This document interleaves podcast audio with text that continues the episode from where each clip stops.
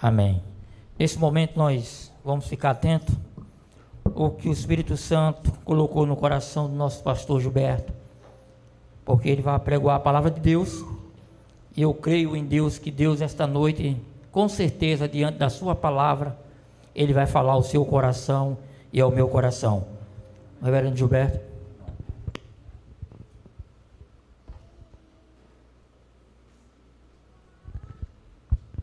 Vamos abrir nossa Bíblia, irmãos, em Isaías 9.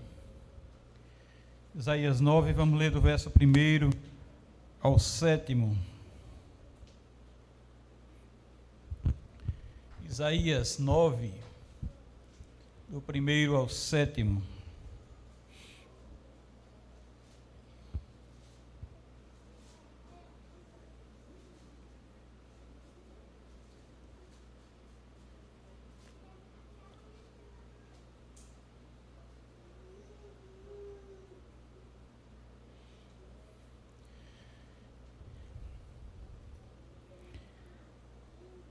Isaías 9,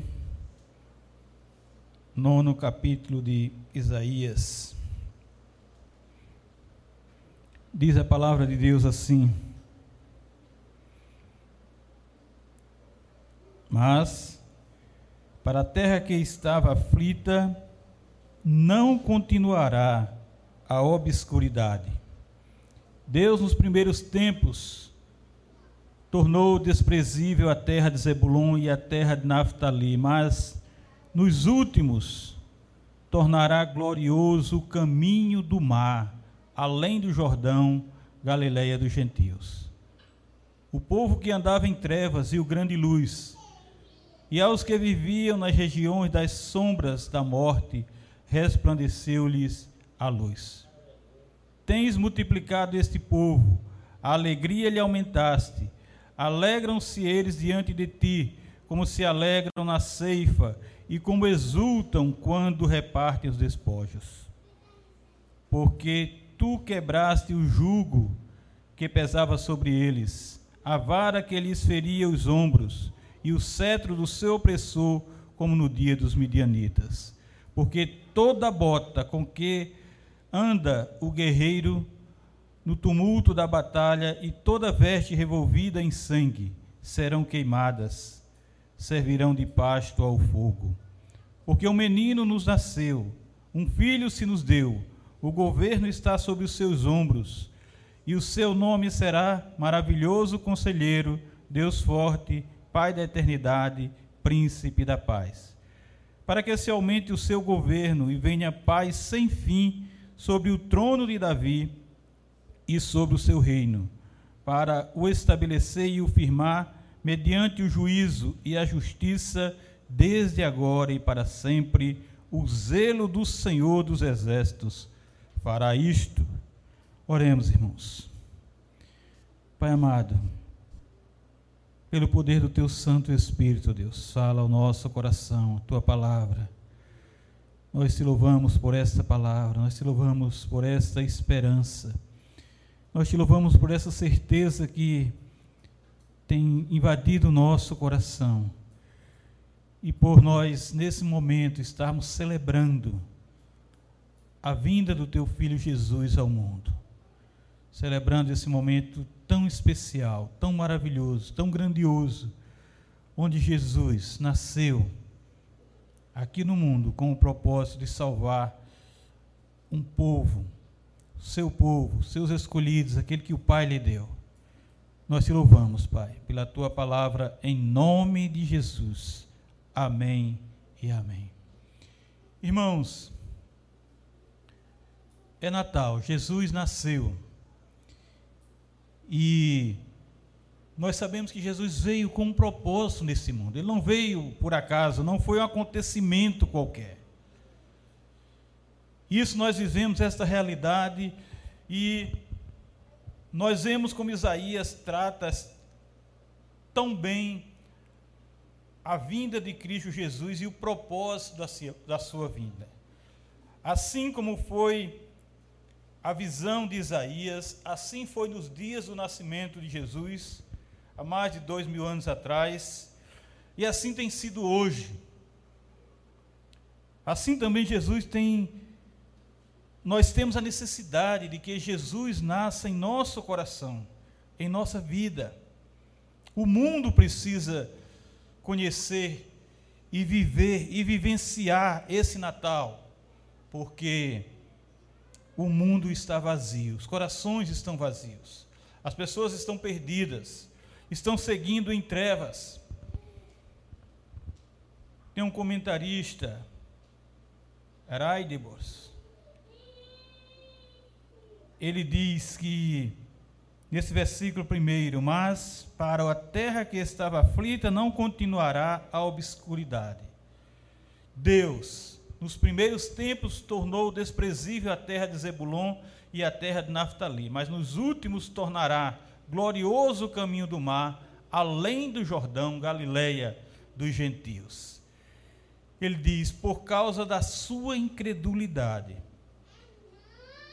sobrevirá ao povo uma terrível angústia.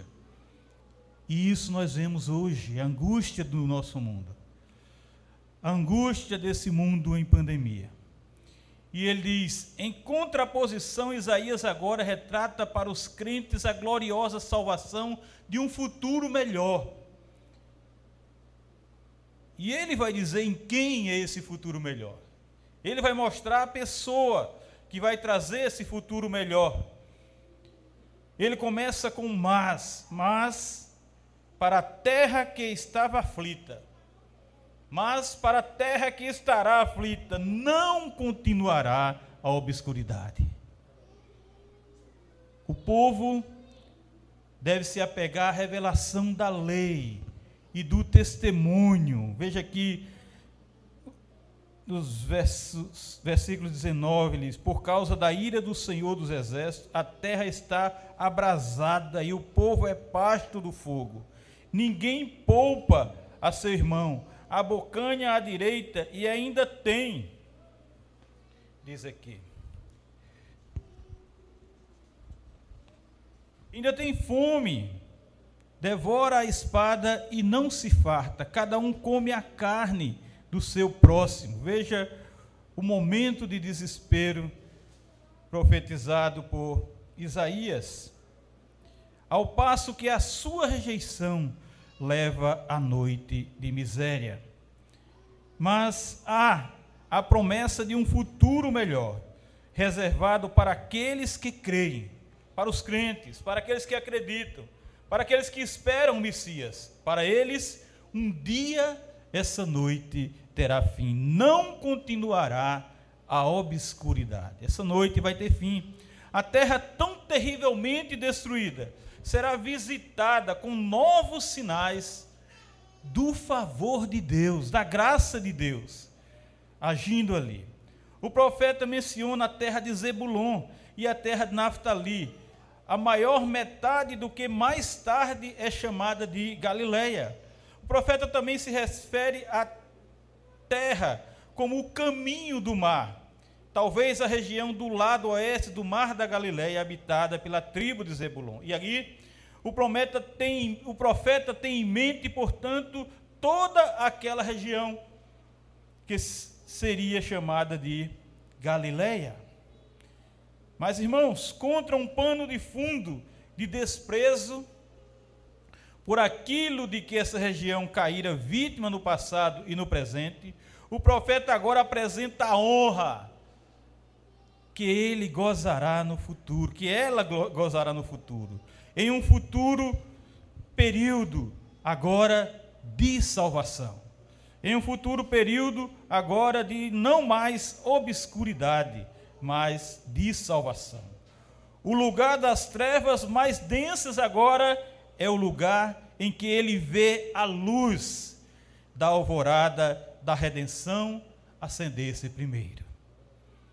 A magnitude das maravilhosas obras do Senhor surge de maneira ainda mais contrastante e se torna claro de maneira insofismável que só Ele é o autor.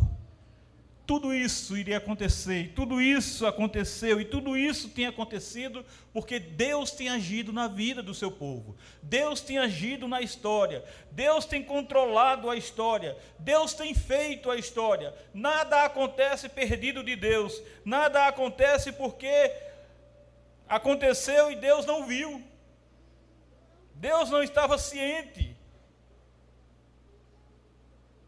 Este aspecto da profecia encontra o seu cumprimento literal no fato de que Cristo foi criado na Galileia e trabalhou principalmente naquela região no início do seu ministério, como vemos lá em Mateus, no quarto capítulo, versículo 13 em diante. Os versos segundo ao quinto diz assim: O povo que andava em trevas viu grande luz. E aos que viviam na região da sombra da morte, resplandeceu-lhes a luz. Tens multiplicado esse povo, a alegria lhe aumentasse, alegraram-se eles diante de ti, como se alegram na ceifa, e como exultam quando repartem os despojos, porque tu quebraste o jugo que pesava sobre eles. A vara que lhes seria os ombros e o cetro do seu opressor, como no dia dos midianitas, porque toda bota com que anda o guerreiro no tumulto da batalha e toda veste revolvida em sangue serão queimadas, servirão de pasto ao fogo.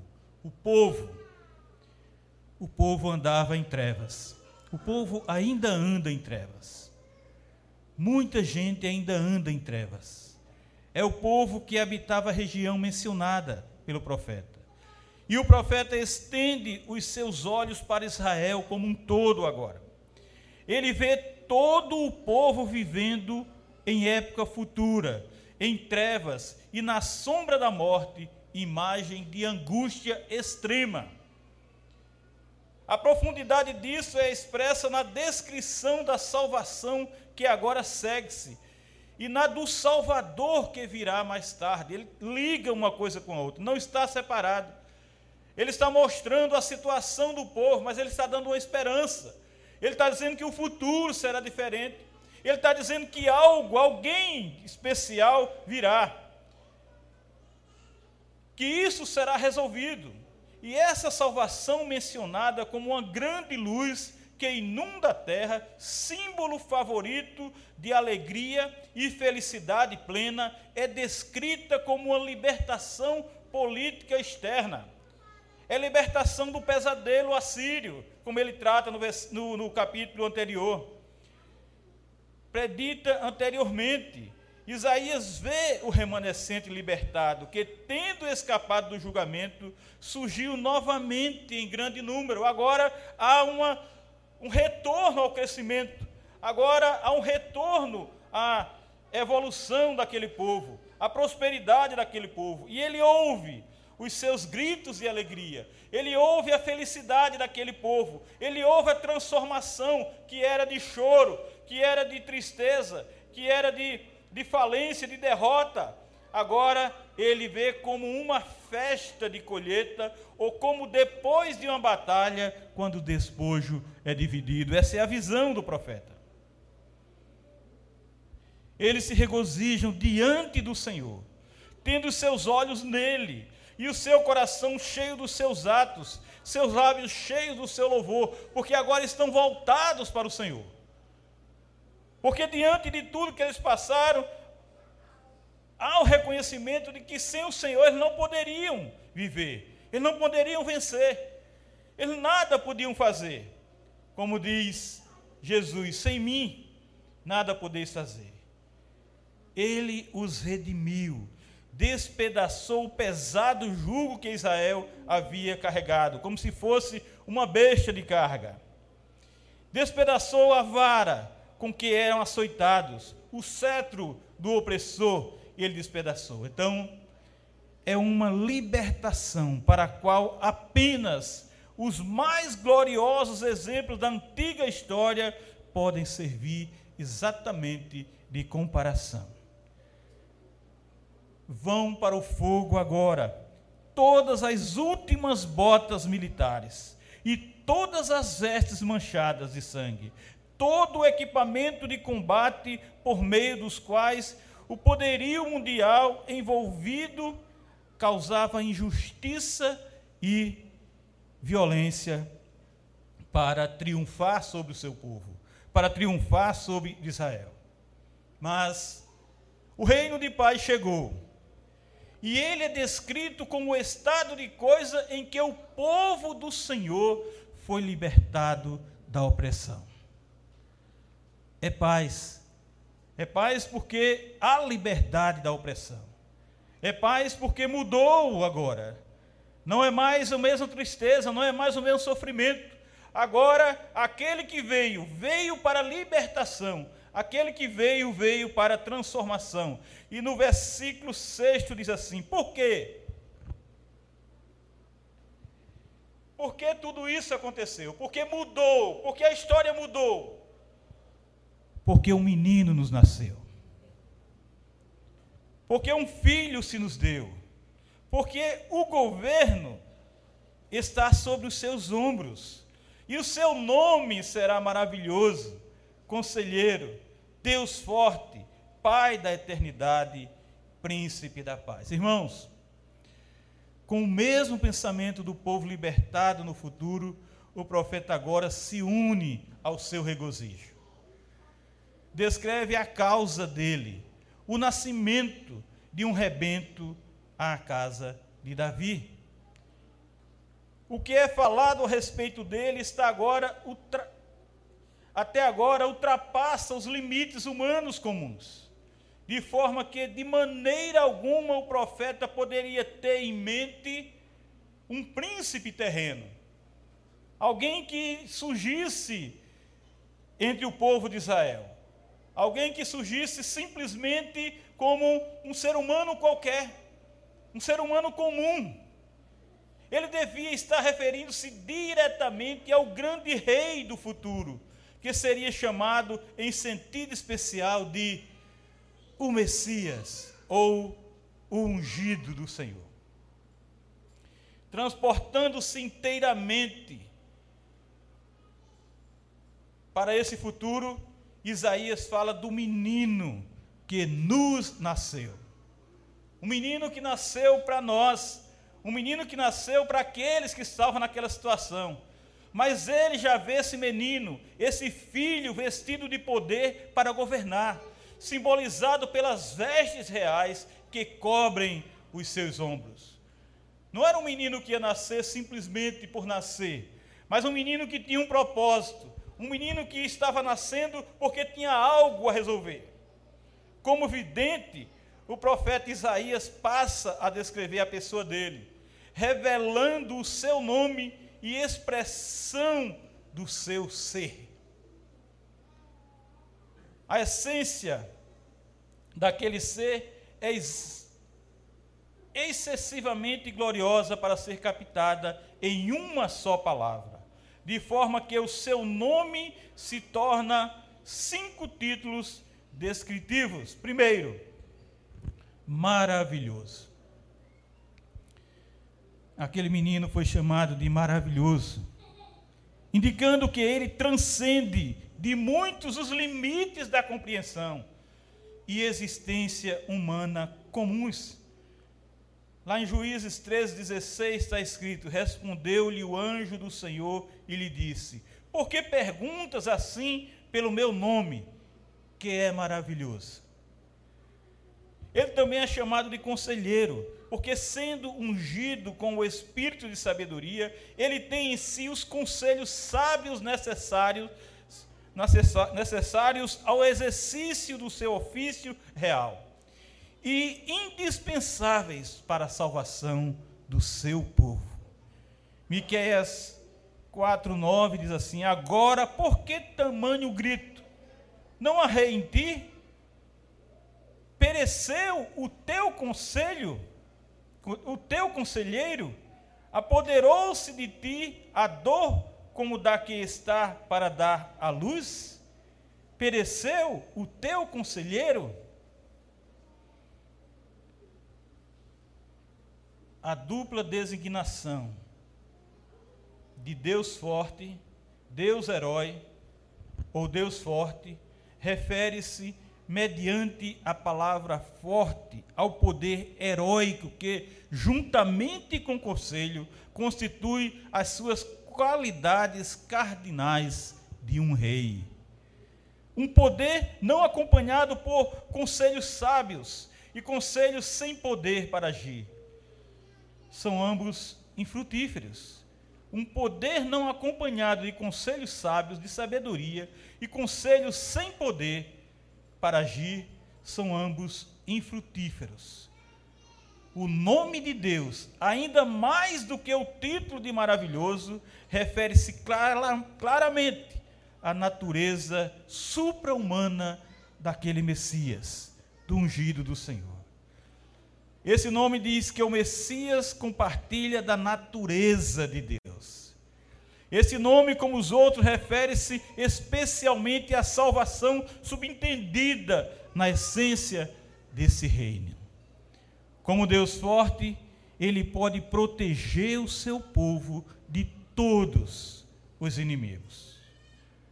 O quarto nome é algumas vezes traduzido como Pai da eternidade. Pai refere-se a seu povo, pai do seu povo. Este rei cuida dele com bondade amorosa, como um pai a seus filhos. A sua paternidade é perene, pois o seu reino não haverá fim, jamais terá fim. Todos os nomes culminam exatamente em príncipe da paz. Nesse nome, o profeta retoma a descrição da paz que nasce para Israel.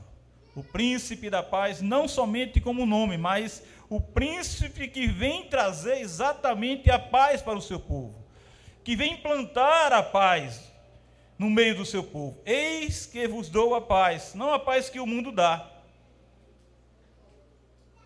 Nesse nome, o profeta enfatiza esta verdadeira paz que nasce para o povo de Israel. Paz como uma concessão, não como uma concessão de luta, mas que resume toda a salvação. Paz que resume bênção, paz que resume em felicidade. Para que se aumente o seu governo, diz o verso sétimo e venha paz sem fim sobre o trono de Davi e sobre o seu reino, para estabelecer e o firmar mediante o juízo e a justiça, desde agora e para sempre. O zelo do Senhor dos exércitos fará isto. Em correspondência, irmãos, a seus nomes e ao caráter da sua pessoa expressa nesses nomes, apresenta-se aqui o seu governo o aumento do seu governo não terá fim. E um dia ele encherá toda a terra, assim como o aumento da paz não terá fim. Não será por só um período, porque esta paz se estenderá tão longo quanto é o seu governo. Por isso, irmãos, a promessa feita a Davi se cumpre exatamente neste rei. Ele estabelecerá o reino e o sustentará, pois ele não temerá ataque algum que venha sobre o seu reino. Assim fará mediante o juízo, assim fará mediante a sua justiça, pois a beleza do seu governo está no fato de que ele reinará mediante os padrões do próprio Deus. Não é mediante os padrões do mundo, dos governos do mundo, mas os padrões do próprio Deus, os padrões do Deus que ele é, os padrões de Deus, o Criador, Deus Pai. A sua realeza propiciará glória a Deus e salvação ao povo, ao qual durará permanentemente, será para sempre. Esta visão do futuro é maravilhosa para crer e ela será realizada porque o zelo do Senhor. É o zelo do Senhor que fará isso. O seu zelo é o seu amor abrasador pela causa do seu reino e pela salvação do seu povo, com esse propósito, com esse objetivo. Só o zelo do amor do Todo-Poderoso poderá cumprir tais milagres, sem dúvida, irmãos. Só Ele consegue fazê-lo. Só Ele consegue fazê-lo. Tudo isso se cumpre de maneira cabal no grande filho de Davi, como se torna evidente pelos seus nomes divinos citados pelo profeta. Nomes que o revelam como o Emanuel, Deus conosco, e pelo caráter do seu reino de justiça, seu reino de paz. Caráter, sim, que exaltam os gloriosos atributos de Deus. A sua vontade é realizada e seu povo é abençoado. E o seu povo é abençoado. Então, irmãos, uns 750 anos depois dessas profecias, um menino nos nasceu, um filho se nos deu, o governo está sobre os seus ombros, e o seu nome será maravilhoso conselheiro, Deus forte, Pai da eternidade, príncipe da paz. E agora, há mais de dois mil anos, nascia Jesus. Foi o anjo Gabriel enviado da parte de Deus para uma cidade da Galiléia chamada Nazaré a uma virgem desposada com certo homem da casa de Davi, cujo nome era José. A virgem chamava-se Maria, como está escrito lá em Lucas 1, 26 e 27. Eis que conceberás e darás à luz um filho, a quem chamarás pelo nome de Jesus. Esse será grande e será chamado Filho do Altíssimo. Deus, o Senhor, lhe dará o trono de Davi, seu pai. Ele nascerá, ele reinará para sempre sobre a casa de Jacó, e o seu reinado não terá fim. Vamos estar lá em Lucas 1, 31 a 33. Mateus 1, 18, 25 e 2, 1 diz: Ora, o nascimento de Jesus Cristo foi assim Estando Maria, sua mãe, desposada com José, sem que tivesse ainda coabitado, achou-se grávida pelo Espírito Santo.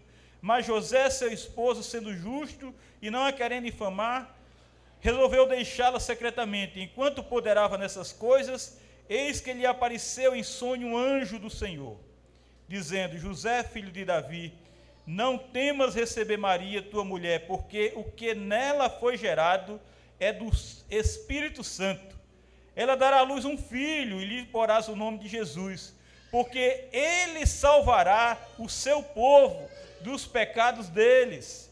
Ora, tudo isso aconteceu para que se cumprisse o que fora dito pelo Senhor por intermédio do profeta: Eis que a virgem conceberá e dará à luz um filho, e ele será chamado pelo nome de Emanuel, quer dizer Deus conosco.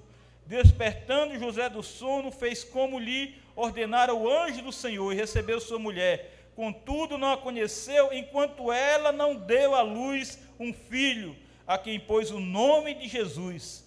Tendo Jesus nascido em Belém da Judéia, em dias do rei Herodes, eis que vieram uns magos do Oriente a Jerusalém. Jesus nasceu. Jesus nasceu para que nós tenhamos hoje liberdade. Jesus nasceu para nos libertar de toda a opressão.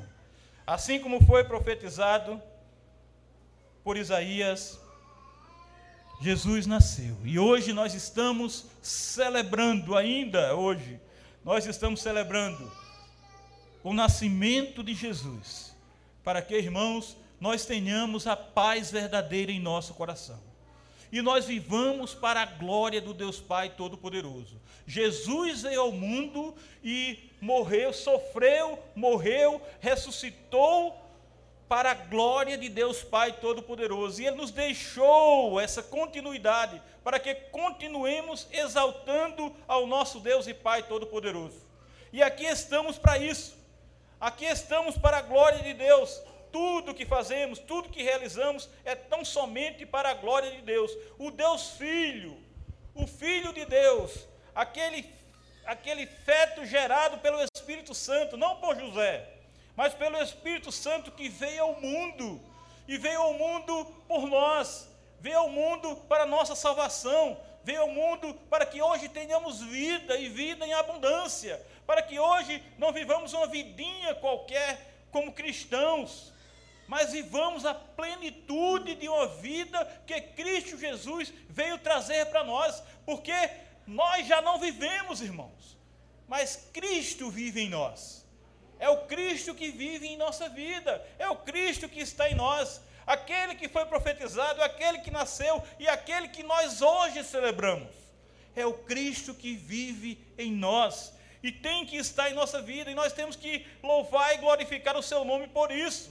Porque não temos outro Deus, não temos outro Salvador, não temos outro revidor, só Jesus. Somente Jesus é aquele que nasceu sofreu e morreu por nós. Por isso, a nossa alegria, a nossa felicidade, o nosso prazer de louvar e glorificar o seu nome é porque Jesus é o nosso Senhor. Jesus é o nosso Salvador. E apesar da sua pequena fé, apesar da nossa pequena fé, apesar das nossas falhas, apesar dos nossos erros, apesar dos nossos pecados, e só vamos estar livres disso na eternidade. Apesar de tudo isso, nós sabemos que sem Cristo nada podemos fazer e somos salvos pela graça dele. Porque se dependesse de alguma coisa que pudéssemos fazer, jamais teríamos nem essa esperança. Nem essa esperança nós teríamos. Mas a esperança que nós temos é Cristo Jesus. A esperança que nós temos é na graça que Cristo Jesus veio trazer para nós, é por sua misericórdia, é por sua compaixão para conosco, irmãos, que nós estamos aqui celebrando tudo isso, que nós estamos aprendendo tudo isso, é que nós estamos vivenciando tudo isso e celebramos isso para a glória de Deus Pai, porque Ele enviou seu Filho para que todo aquele que nele crê não pereça, assim como Isaías profetizou aquele povo não iria perecer, mas haveria um governo que ia guiar aquele povo. E esse governo está te guiando, está nos guiando até hoje, porque Ele é Deus. Ele é o Filho de Deus que veio ao mundo. Ele é o Filho de Deus que está conosco. Ele é o Filho de Deus que nós celebramos hoje. Ele é o Filho de Deus que continuará nos sustentando. E apesar de tudo que está acontecendo, e apesar de tudo de pior que irá acontecer, Jesus não, nos, não se separará de nós. Nós não podemos então nos separar de Cristo Jesus porque ele veio ao mundo com esse propósito, com o objetivo da nossa vida. Ele nasceu para morrer naquela cruz, ele nasceu para derramar o seu sangue naquela cruz, porque nenhum de nós poderíamos fazer isso. Somente ele poderia negociar isso com o Pai. Somente Ele poderia resolver isso com o Pai. Somente Ele poderia pagar esse alto preço por nós, dar a sua própria vida por nós, porque nós não tínhamos vida para dar a ninguém. Agora, se vivemos, é porque nós não temos vida em nós mesmos, mas porque Cristo Jesus vive em nós. Aquele menino tem que nascer na nossa vida todo dia. Essa esperança tem que nascer em nossa vida todo dia. E vivemos um tempo de desesperança. Vivemos um tempo de angústia, como Isaías fala aqui. Vivemos um tempo de derrota. Vivemos um tempo de dor. Vivemos um tempo de medo. Mas nós temos que crer que Jesus ressuscitou. Ele está vivo, ele vive, ele está conosco. Nós não estamos só, irmãos. Não vos deixarei só mas estarei convosco até a consumação dos séculos. Ele não é mentiroso, ele não é homem, ele não é humano. Humano que mente. Ele, é, ele foi humano, mas foi Deus. Era o Deus Filho, tanto humano como Deus. E hoje, nós temos que caminhar, nós temos que ir em frente, com essa consciência de que Jesus está conosco. Ele nasceu. Aquele menino nasceu com o propósito da minha e na sua vida. E por isso que nós temos que continuar perseverando, temos que continuar com essa esperança, temos que continuar com essa certeza, porque um menino nos nasceu, um filho se nos deu, o governo está sobre os seus ombros, e o seu nome será maravilhoso, conselheiro, Deus forte, Pai da eternidade, príncipe da paz. Que isso lhe dê a consciência de que você precisa ter paz no coração. E essa paz só com Jesus. Que Deus nos abençoe. Vamos louvar a Deus em nome de Jesus.